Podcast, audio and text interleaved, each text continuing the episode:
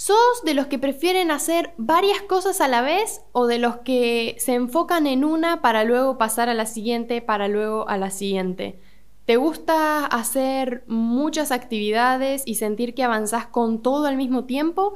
¿O preferís más bien enfocarte en una cosa para luego pasar a la siguiente y así sucesivamente? Hoy quiero hablarte sobre el multitasking y la productividad que cada uno siente al finalizar el día y hacer el balance de las actividades que salieron y no salieron. Te doy la bienvenida a este nuevo episodio de Podcast Natural. Podcast Natural.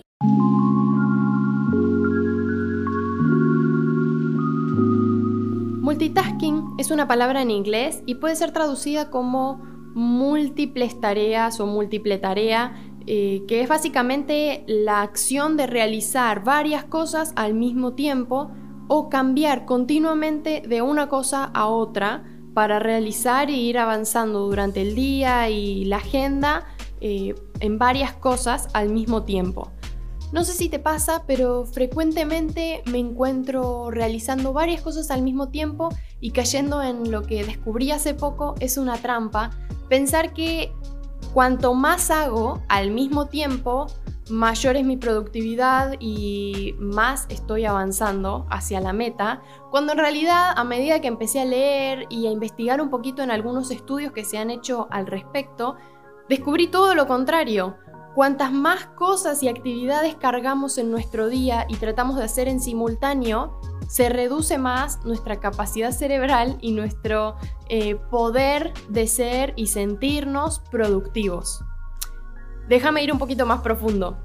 Busqué algunas definiciones de multitasking y hay un montón en internet, pero casi todas coinciden en lo mismo y se pueden resumir en algunos ítems. Realizar dos o más tareas simultáneamente. Pasar de una cosa a otra y viceversa realización de una serie de tareas en rápida sucesión. Y luego quería buscar una definición concreta de productividad, tipo de diccionario, pero me costó encontrarla porque es una palabra mayormente asociada a situaciones y conceptos, términos eh, de economía. Pero aún así están quienes hablan acerca de la productividad personal. Entonces eh, decidí hacer mi propia definición de productividad basada en algunas que ya leí y sobre lo que yo entiendo y me planteo cada vez que pienso en ser productiva y sentirme de esta forma, o por qué me siento frustrada cuando no veo que estoy produciendo algo bien o no me siento superada respecto a algunas actividades o tareas. Es verdad que en los estudios, sea el colegio, la universidad y también en el trabajo, te ponen metas como fechas de entrega. Entonces, sea un trabajo práctico o una tarea laboral que tenés que desarrollar, probablemente tengas una fecha de entrega, no es algo tan libre. Pero en lo personal, cuando nos toca desarrollar un trabajo eh, propio, un emprendimiento, algunos proyectos o sueños, Tal vez caemos en eso de procrastinar y esa palabra que se ha puesto tan de moda y que ya creo todos conocemos, de posponer una actividad para luego, para luego, para luego.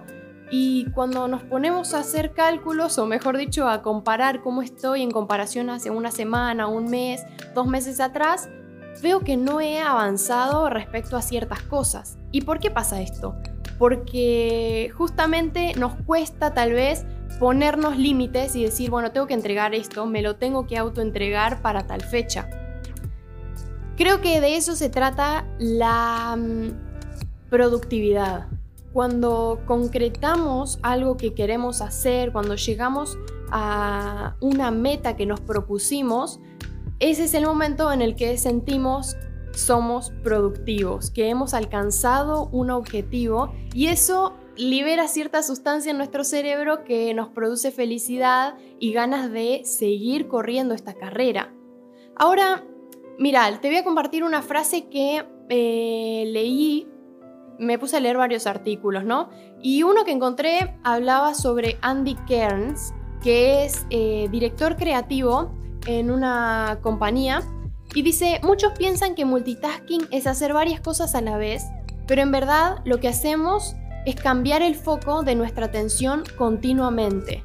Porque es casi imposible, bueno, además de, qué sé yo, cocinar y cantar al mismo tiempo, es difícil enfocarnos en varias actividades que demanden mucha de nuestra atención para su realización. Él plantea que el multitasking es una idea errónea acerca de nosotros mismos, porque para nuestro cerebro es muy difícil desarrollar varias actividades al mismo tiempo. Lo único que hacemos es centrar nuestro foco de atención en una cosa para luego quitarlo y ponerlo en otra, para luego volver al principio y volver a cambiar y volver a cambiar y así continuamente. Claro que hay situaciones en las que el multitasking se puede hacer mucho más complejo y pesada su consecuencia. Por ejemplo, no es lo mismo estar cantando y cocinando al, mismo tiempo en simultáneo que, por ejemplo, usando el celular y manejando. Las consecuencias en caso de que algo salga mal, en el, caso de cocinar, bueno, puede ser un mal ingrediente, una mala medida, cuanto mucho un mal sabor, pero en el caso de conducir y estar pendiente en otras cosas al mismo tiempo, puede terminar en un accidente, por ejemplo. La realización de múltiples tareas al mismo tiempo pone nuestro cerebro un poco lento. Es como le pone demasiada carga para la realización de una actividad. Entonces tal vez podemos estar convencidos de que realizamos varias actividades al mismo tiempo, pero en verdad solo estamos haciendo las cosas por la mitad o con posibles errores o con mayor probabilidad de errores. Es más, me atrevo a preguntarte, ¿Cuándo se te ocurren las mejores ideas, las mejores respuestas y o soluciones para ciertas situaciones? Haría redobles ahí porque cuando me hice esta pregunta descubrí que era en la ducha o antes de dormir. Y justamente esos son los ejemplos que ponen los estudios para demostrarnos que ese es el momento en el que nuestro cerebro está como oxigenándose. O sea, sé que eso eh, suena un poco contradictorio, pero eh, deja de estar tan colapsado por tantas cosas y se reduce a relajarse y realmente ventilarse. Aunque sigue procesando información, se relaja y ahí es cuando vienen las mejores ideas. Esto un poco lo traté también en el episodio de la creatividad. Lo importante que es tomar tiempo para descansar nuestro cerebro fuera de eh, las situaciones por resolver, eh, las decisiones por tomar, los problemas y demás. El multitasking reduce un 40% nuestro nivel de productividad. Y entonces es ahí cuando tal vez podemos ver que el multitasking no es tan productivo como tal vez pensábamos que era, bueno, en lo personal pensaba y me sentía como, uy, sí, estoy haciendo un montón de cosas, voy a avanzar un montón y en verdad lo único que estoy haciendo es, en lugar de aprovechar el 100% de mi productividad, del em, entusiasmo y energía que tiene mi cerebro para realizar cierta actividad, lo único que hago es reducirlo en un 40% para hacer todo al mismo tiempo, convencida de que tal vez voy a llegar más rápido a la meta, cuando tal vez probablemente me demore un 40% más. bueno, esta cuestión de las múltiples tareas y realizar varias cosas en simultáneo aparece en infinidad de páginas, estudios, comentarios y artículos dentro de la internet y en muchos libros también. Uno de los artículos que encontré hablaba sobre el malvavisco actual. Malvavisco. El malvavisco actual y lo hacía en relación a un experimento, o mejor dicho, un estudio que se hizo en Stanford. Consistía en poner a niños en un lugar y decirles, bueno, mira, necesito que me cuides el malvavisco este, no te lo vayas a comer, yo me voy un ratito y vuelvo. Si cuando vuelvo no te lo comiste, te doy otro, entonces no solo vas a tener uno, sino que dos. Pero si te lo comes cuando me voy, no vas a recibir el segundo. Hubieron nenes que procrastinaron el malvavisco por una recompensa mayor, tener en lugar de uno, dos, cuando la persona volvía. Y hubieron otros chicos que directamente no se aguantaron, digamos, y prefirieron el malvavisco en el momento, una satisfacción eh, automática y al toque. Luego se siguió el estudio con estos chicos y demás, sacaron otras conclusiones, pero este artículo de, de Brian College trata de hacer una relación entre ese malvavisco de hace 50 años con el nuevo malvavisco, le llaman ellos, muy relacionado a las tecnologías y a los medios de hoy en día. Y hablaba de cómo los millennials, más o menos entre 18 y 30 años, 35 años, las edades, eh, tienen esto de, tenemos esto de cambiar continuamente el foco de atención de un lugar al otro. Y se estima que alrededor de 27 veces por hora hacemos este cambio. Entonces me concentro en esto, pero luego cambio a esto, pero luego me da curiosidad lo otro, y luego lo otro, y me acuerdo de tal, y así continuamente llegando al final del día súper exhaustos por haber puesto nuestra atención en tantas cosas y ninguna a la vez, por estar diversificando y perdiendo este 40% de atención. Esto tiene una banda de eh, repercusiones a nivel cerebral, mental y de salud en nosotros. Algunas cosas que se saben por estudios que se han hecho, pero varios insisten en que se debe seguir profundizando este tema.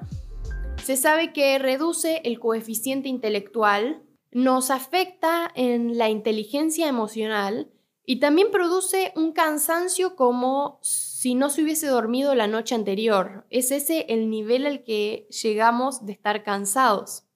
Entonces, bueno, te puedo hablar todo esto de lo negativo acerca del multitasking y las repercusiones que tiene en sentirnos productivos, pero no te quiero dejar ir sin antes compartirte algunos consejos o tips eh, de rutina que he encontrado en estos artículos para aumentar nuestro nivel de productividad y bajarle un poco al multitasking. En primer lugar, algo, algo que aconsejan y más o menos he encontrado en común entre varios es hacer una lista de las cosas, tipo un to-do list. Algo que podamos seguir y ver visualmente las cosas que tenemos pendientes por concretar o por alcanzar. Entonces podemos decir, bueno, tengo que hacer esto, también tengo que hacer esto, esto, esto. Es una forma de ordenarnos mentalmente. A ese to-do list también le podemos agregar un cronómetro, un tiempo, porque así como te decía, tenemos plazos de entrega para el trabajo, para los estudios, pero ¿por qué no también ponernoslo a nivel personal y decir, bueno, para tal fecha me gustaría tener listo esto, me gustaría haber contactado a tal persona, lo que sea. Y también está bueno que al organizar nuestra agenda tengamos tiempo para los recreos, para pequeños recreos mentales. Algo que también te compartía en, creo que fue en el episodio de la administración del tiempo y las prioridades, cómo es importante tener eh, momentos de relajar nuestra mente. Ah, también lo hablaba en el de la creatividad.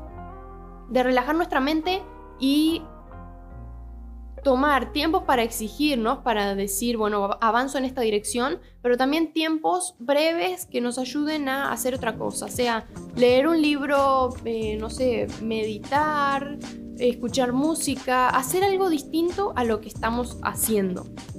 En segundo lugar, puede ser útil aplicar la regla de los 20 minutos. Algo que leí es que se puede distribuir nuestra agenda, nuestro tiempo de trabajo en como bloques de 20 minutos. Entonces decir, bueno, aplico 20 minutos para desarrollar esta actividad, luego tal vez un recreo, luego 20 minutos para esta otra actividad y así sucesivamente. De esta forma podemos avanzar de a una cosa y optimizar y sentirnos productivos. y algo que también leí es que puede ser útil hacer como pequeños escritos o resúmenes de lo que hemos avanzado en ese tiempo, antes de cambiar a la siguiente actividad para que nuestros pensamientos o sí, nuestras ideas no queden ancladas en la actividad anterior y poder continuar con la siguiente tener un ratito para escribir y luego cuando retomemos esa actividad que hemos dejado, ver nuestros avances y ver sobre qué seguir trabajando. El tercer punto es limitar las distracciones. sea continuamente mirar el móvil o escuchar las notificaciones o no relacionado con la tecnología, sino más bien con el espacio de trabajo en el que estamos desarrollando nuestra actividad.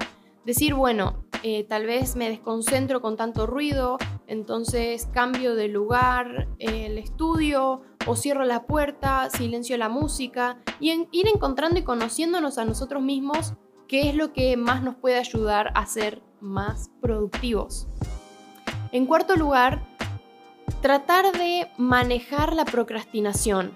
Por un lado, tratar de no procrastinar las actividades que debemos realizar, pero por el otro, hacer buen uso de la procrastinación en cuanto a las cosas que más placer nos dan, sea mirar una serie, una película, pasar tiempo con un amigo, estar en redes sociales, lo que sea, eh, hacer buen uso de esa procrastinación. Entonces, tirar para adelante como un incentivo esas cosas que nos dan placer y también no, no procrastinar lo que sí necesitamos hacer ahora. No sé si me explico, es como medio un juego de palabras ahí. bueno, pero la verdad es que puedo hablar mucho acerca de la procrastinación, del multitasking, de sentirnos productivos, pero al final lo que cuenta es tu experiencia, tu opinión y cómo te sentís vos. Si sentís que has avanzado o no respecto a ciertas situaciones y ver cómo poder ir creciendo en este manejo del tiempo y también de nuestro cerebro. La verdad es que no probablemente no podamos eliminar por 100% el multitasking de nuestras vidas porque estamos en un mundo y en una sociedad que avanzan demasiado rápido con nuevas cosas continuamente y nos llevan a esto de querer estar creciendo y haciendo mil cosas a la vez, cuando en verdad nuestro cerebro lo que necesita es un ancla en un lugar, estar en una cosa y concentrarse en eso para luego pasar a la siguiente. Es mi deseo que en las próximas semanas, en los próximos días, puedas crecer en esto del manejo de la procrastinación, de generar una agenda a la que puedas ajustar tu tiempo y sobre todo no caer en la trampa del multitasking que nos hace creer productivos cuando en verdad lo único que hace es perjudicar nuestra salud y nuestra mente, nuestro cerebro. Esto es todo por hoy amigos, espero tengas un hermoso final de semana y nos encontramos el próximo jueves con un nuevo episodio. Bye.